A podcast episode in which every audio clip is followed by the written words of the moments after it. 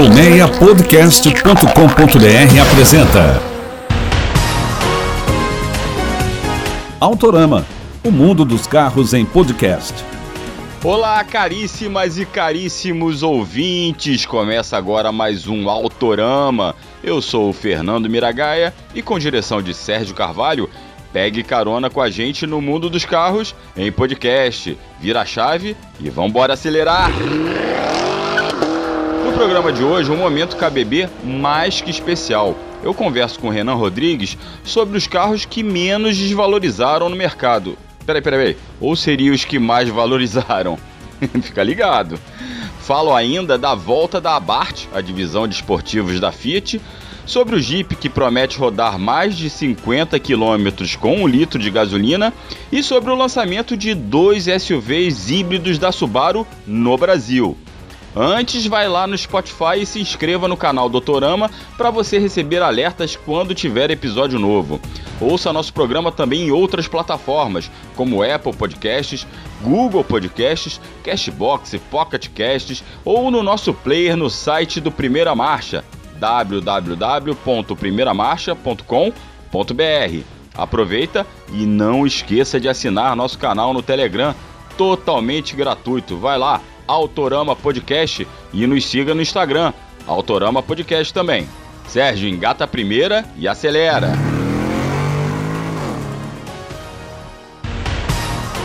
Lembra do estilo Abarth ou do Cinquecento Abarth, que tinham aquele símbolo do escorpião na lataria? Pois é, a Fiat vai voltar a envenenar a sua linha com a assinatura de sua divisão esportiva, sua famosa divisão esportiva. O modelo que será picado pelo escorpião, como a própria Fiat gosta de falar, não vai ser nenhum hatch não, mas sim um SUV, claro, minha gente. Será o Pulse. Pois é, o Pulse Abarth será lançado no fim do ano com motor 1.3 turboflex de até 185 cavalos, quando com etanol, ou 180 cavalos com gasolina. É o mesmo motor do Jeep Renegade, do Jeep Compass e da Fiat Toro. O Pulse esportivo terá também aqueles ajustes para aguentar o tranco, como freios dimensionados e acertos mais firmes na direção e na suspensão, além de rodas exclusivas e detalhes estéticos específicos para a versão. Saímos da esportividade para eficiência. Em tempos de gasolina com preço que já não está nem no nosso sistema solar, já foi para outra outro sistema espacial, que tal ter um carro que roda mais de 50 km com litro, hein? Pois esse carro vai chegar ao Brasil esse ano e ainda por cima é um SUV. Falo do Compass 4XE Tô aqui aportuguesando, tá, gente? É o Compass 4XE, a versão híbrida do utilitário médio da Jeep, que chegará entre maio e junho desse ano. O Compass híbrido usa sistema plug-in, ou seja, aquele que precisa ser carregado na tomada para alimentar as baterias do motor elétrico de 60 cavalos, que trabalha junto com o motor 1.3 turbo GSE. É o mesmo que eu falei, acabei de falar do futuro Pulse Abarth e também da própria linha Compass. Só que nesse caso da versão híbrida, esse motor só bebe gasolina, não é flex. O Compass 4XE que vem para o Brasil terá uma potência combinada de 240 cavalos e, pelos padrões europeus, a nota média de consumo de 52 km com litro de gasolina. Olha que beleza! Tem outros SUVs híbridos no pedaço também aqui no Brasil e da Subaru. Você quase não ouve falar da marca japonesa por aqui, né? Mas ela existe, não só existe, tem carros bem legais. Bem, a Subaru, que aqui no país é representada pelo grupo Caoa, mesmo de Hyundai e Cherry, acaba de lançar no Brasil o Forester e o XV híbridos os modelos usam um sistema chamado e-Boxer, que funciona como uma espécie de híbrido leve. Ou seja, quem manda na história é ainda o motor 2.0 gasolina com injeção direta, é aspirado, mas tem injeção direta e 150 cavalos de potência. O motor elétrico, nesse caso, funciona como uma espécie de gerador para entrar em ação sozinho quando o carro está parado ou quando você vai sair de um semáforo, né? Tá parado, vai engatar a primeira, vai engatar o, o câmbio automático e vai sair. Nesse momento, o motorzinho elétrico está ali ajudando. Esse motorzinho elétrico, esse, é, esse gerador, também atua para ajudar o motor a combustão em velocidades médias e retomadas, ou seja, em situações específicas também. Segundo a Subaru, o consumo dos dois modelos melhorou, mas como é um híbrido leve, não dá para se empolgar não, não é que nem o Compass que a gente estava citando agora. Na cidade, pelos padrões do Inmetro, o Forester híbrido faz médias de 11,2 km por litro, enquanto o XV faz 12,2 km com um litro de combustível. Ah, se liga nos preços da linha e-Boxer da Subaru. O XV sai por 194 mil e o Forester por 224 mil reais. E quando a gente fala em preço aqui no Autorama, você lembra logo da KBB Brasil, nossa parceira e principal plataforma de preços de carros novos, seminovos e usados do país. E também já fica aguardando o Renan Rodrigues trazer mais notícias no momento KBB, mas não tem o que fazer, os preços estão uma loucura. Prova disso, inclusive, é o prêmio Melhor Valor de Revenda, parceria entre a KBB e a revista Quatro Rodas, que acaba de divulgar os vencedores de sua terceira edição. E olha, não é prêmio Melhor Valor de Revenda, não está trazendo quem menos desvalorizou, não, mas sim quem mais valorizou. Exatamente. E quem vai trazer esses resultados e bater um papo comigo sobre isso é justamente o Renan Rodrigues. Salve Renan, seja bem-vindo ao Autorama e obrigado aí por participar de mais um episódio nesse momento KBB especial. Imagina, Miragai, eu que agradeço o convite. Um bom dia aí para todo mundo que está ouvindo o Autorama em todas as plataformas. E sim, o prêmio Melhor Valor de Revenda acabou de anunciar os seus vencedores e tem carro aí que valorizou acima de 15%. Antes mesmo de eu trazer esses números, eu já vou te dar o papo que 94 carros participaram da edição. Ou seja, a gente analisou o preço desses 94 modelos e a gente segue algumas regras, claro.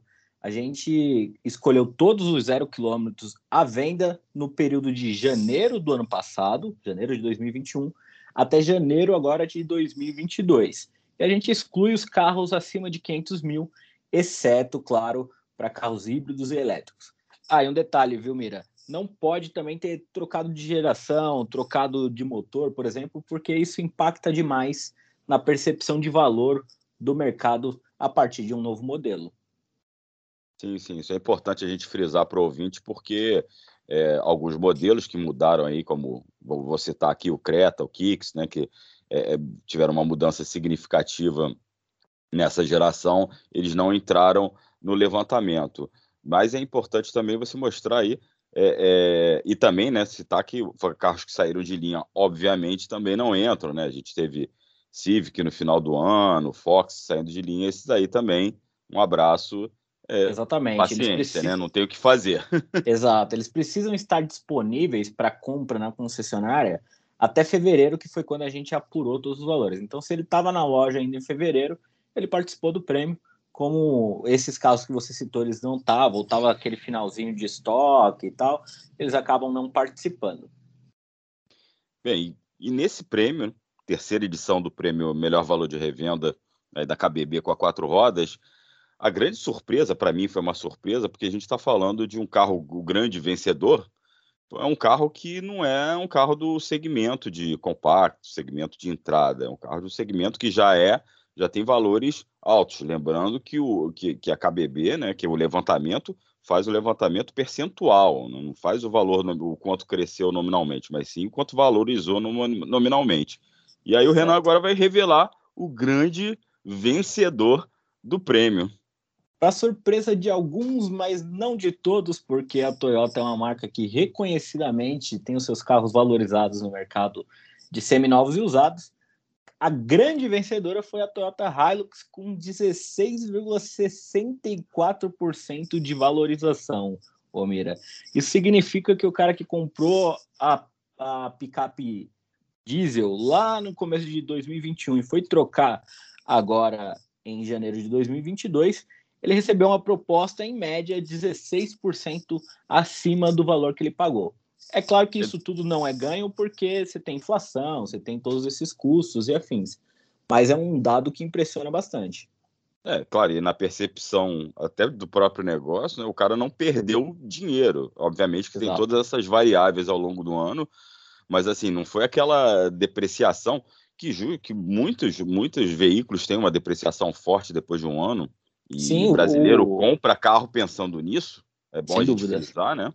Uhum. E, e, e, o cara, né, você tem uma valorização acima de um dígito, é um negócio impressionante. É, e o brasileiro tem aquele, tem aquele costume de dizer, não, saiu da loja, perdeu 25%. Não, não é bem assim. A Hilux e outros modelos estão aqui para mostrar que dá para ganhar, entre aspas, dinheiro, ou pelo menos não perder, como, como foi o caso da Hilux e de outros carros aqui que a gente vai citar. Pois é, eu queria agora ir para para a categoria mais básica, a de entrada, hatch, de, a, a, categoria de hatch, que é, é, a mais básica, a categoria, apesar de hoje não ser a que mais vende no nosso mercado, mas é a categoria muito importante, que geralmente é a porta de acesso para quem vai pegar um carro zero quilômetro. Queria que você contasse como é que foi na categoria dos hatch. Beleza, Mira. Entre o, os hatches compactos de referência, que a gente chama, por que de referência? Porque a gente divide algumas categorias entre acesso e referência. Por que acesso? Acesso é aqueles carros que não necessariamente competem em preço com outros modelos do, da mesma categoria, né? Quando a gente chegar lá nos SUVs vai ficar mais claro. Mas uhum. o vencedor do hatch compacto de referência foi o Fiat Argo, que também teve valorização. Uh, quem comprou ele em janeiro e vendeu em janeiro agora de 22 recebeu ofertas 3,56% acima do preço pago no, no, numa visão simplista e geral, não perdeu dinheiro, né? É, 3%, é ficou naquela, naquele limbo legal, porque, como você falou, né? o cara acha que comprou o carro já vai desvalorizar aí 25%, e não é bem assim, e não é bem assim, especialmente nos dias de hoje. Agora, você citou SUV, que é a categoria queridinha, todo mundo está indo para SUV hoje, eu acho que me corrija se eu estiver errado, 40% mais ou menos do mercado, ou quase é metade já, já é SUV, né? Sim. E, e a gente, e o legal do prêmio Melhor Valor de Revenda da KBB, da Quatro Rodas, quem pegar a edição de março vai poder conferir todos os vencedores, mas a gente tem uma categoria de SUVs, tem várias categorias de SUVs no prêmio, e eu queria te perguntar que tem um novato na categoria de SUV de entrada, como a, gente classifica, que também, vou, vou te confessar que me surpreendeu por ser um produto novo. Uhum. Certo. Não, e como eu estava falando anteriormente, a gente divide entre subcompacto de acesso e subcompacto de referência. Porque é justamente aquela percepção que a gente tem no mercado é, quando você se depara, de repente, com um Nivus, com um Tigo, com o próprio Fiat Pulse, que foi lançado recentemente, e você se depara depois com um Chevrolet Tracker, com um Jeep Renegade. As pessoas têm percepções diferentes de valores desse carro e o mercado também. Então eles colocam esses carros em categorias diferentes. A gente também classifica dessa forma aqui na KBB. E o vencedor do subcompacto de acesso foi o Volkswagen Nivus, que teve valorização de 0,23%, ou seja, ficou no zero a zero, né? O cara comprou lá pelos seus 110, 120 mil em janeiro de 2021 e vendeu pelo mesmo preço agora no começo desse ano, Mira. Bacana. E um degrau acima, como é que ficamos aí? Entre os subs compactos de referência, o grande vencedor foi o Chevrolet Tracker, com desvalorização, nesse caso, de 1,28%. Também dá para dizer que é um empate, né? Se perder 1% no valor de um carro ao longo de um ano, é um, é um índice muito bom, sem dúvida. Sim, Hoje em dia, é, né, como nessa percepção de mercado e essa preocupação que o, que o mercado tem, que o consumidor brasileiro tem de, de não perder dinheiro numa negociação de automóvel, já comprar no automóvel e pensar, pô, contra que desvaloriza muito, isso aí é, é realmente é importante. Agora, Renan, no, nesse, no, no, nessa edição do prêmio fica evidente que a gente está realmente no momento peculiar do mercado, né? A gente tem o, o, boa parte, como você falou, boa parte aí valorizou. A gente teve segmentos, inclusive, que se destacaram mais no prêmio.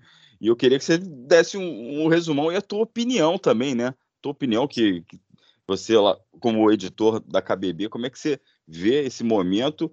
é, refletindo como reflexo é, é, o prêmio para refletir esse momento do mercado brasileiro. Queria que você fizesse uma análise. Claro, claro, Mira.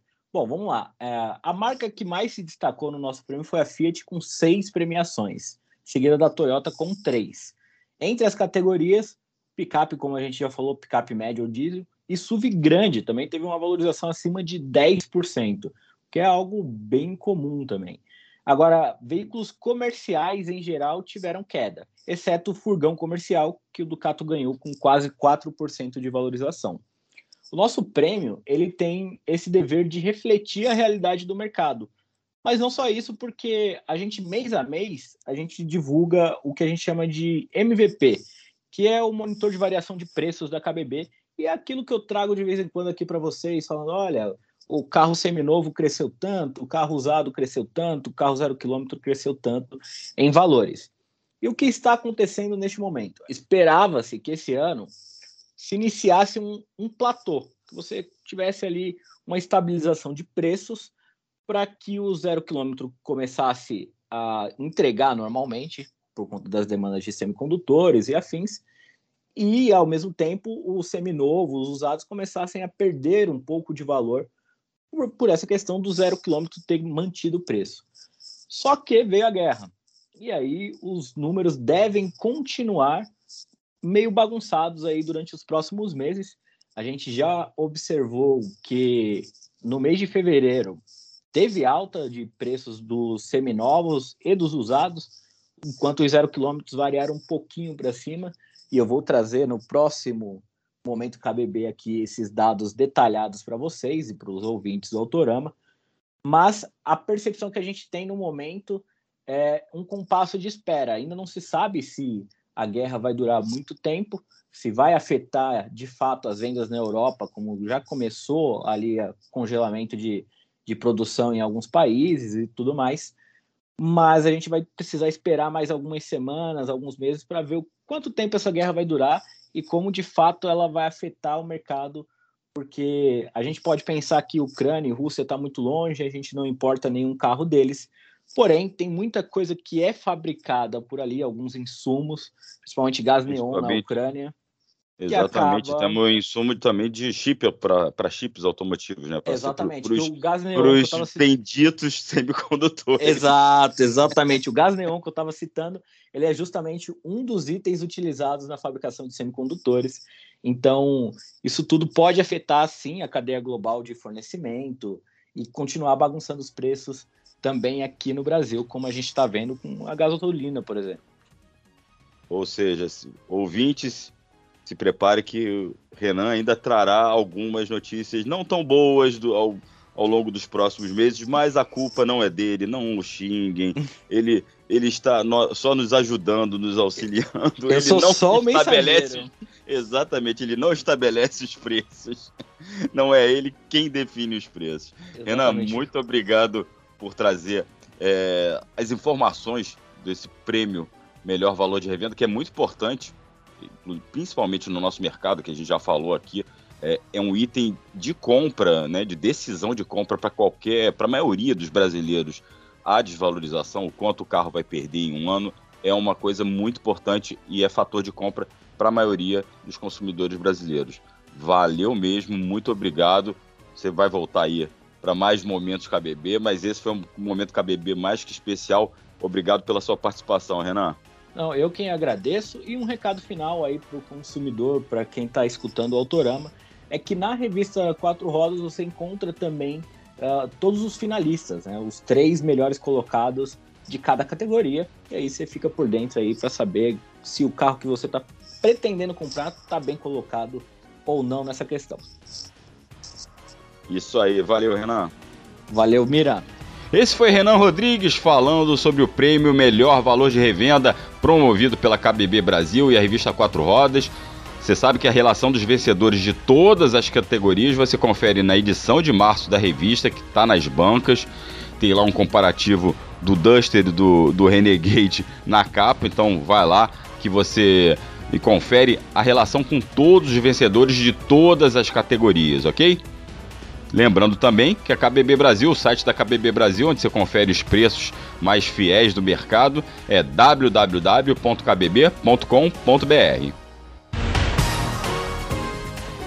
E chegou a hora de estacionar. Com apresentação e produção de Fernando Miragaia e direção e edição de Sérgio Carvalho, o Autorama fica por aqui. Lembrando que nosso programa é finalista do prêmio Os Mais Admirados da Imprensa Automotiva. Isso aí, estamos no segundo turno e você pode votar no nosso programa na categoria podcast. É só ir lá em portaldosjornalistas.com.br e acessar a janelinha lá com o prêmio, ok? Ou então também vai ter o link nas nossas redes sociais.